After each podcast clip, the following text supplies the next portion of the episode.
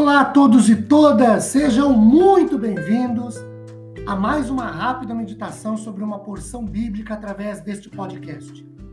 Meu nome é Ricardo Bresciani, eu sou pastor da Igreja Presbiteriana Filadélfia de Araraquara.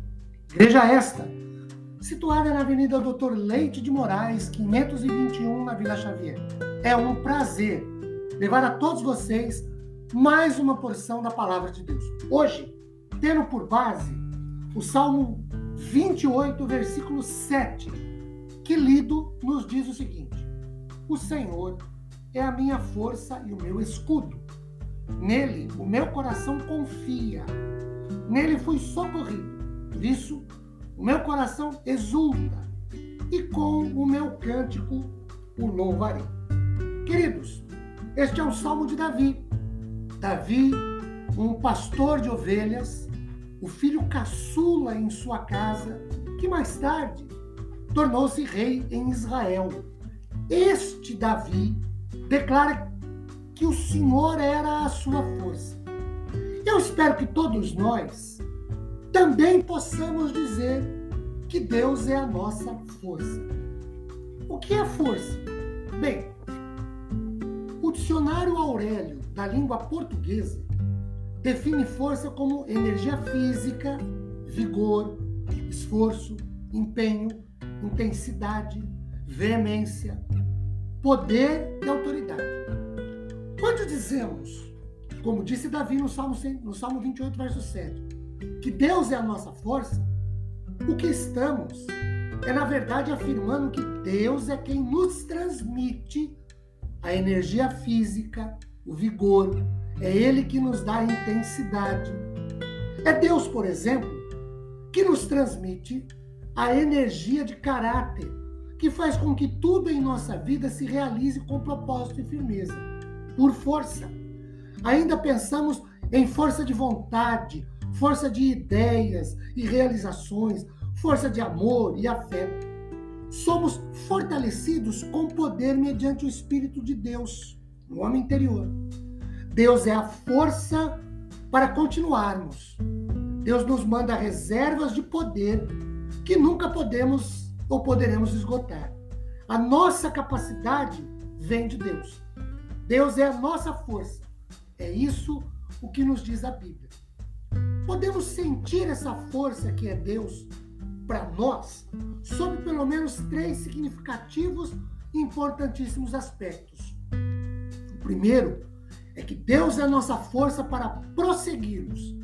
Queridos, Deus nos dá poder para enfrentarmos a rotina da vida. Deus é a nossa força para prosseguirmos pelo trilho longo que parece não oferecer mudança.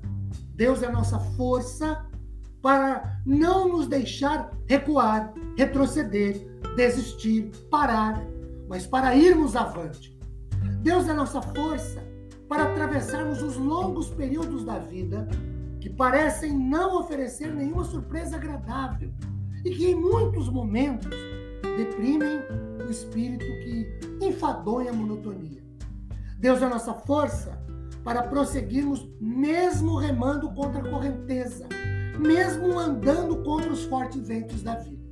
Segundo aspecto, Deus é nossa força para estarmos descansados e sossegados. Como é difícil descansar ao longo desta vida diante de tantos problemas, de tantas dificuldades, de tamanhas vicissitudes que a vida nos oferece.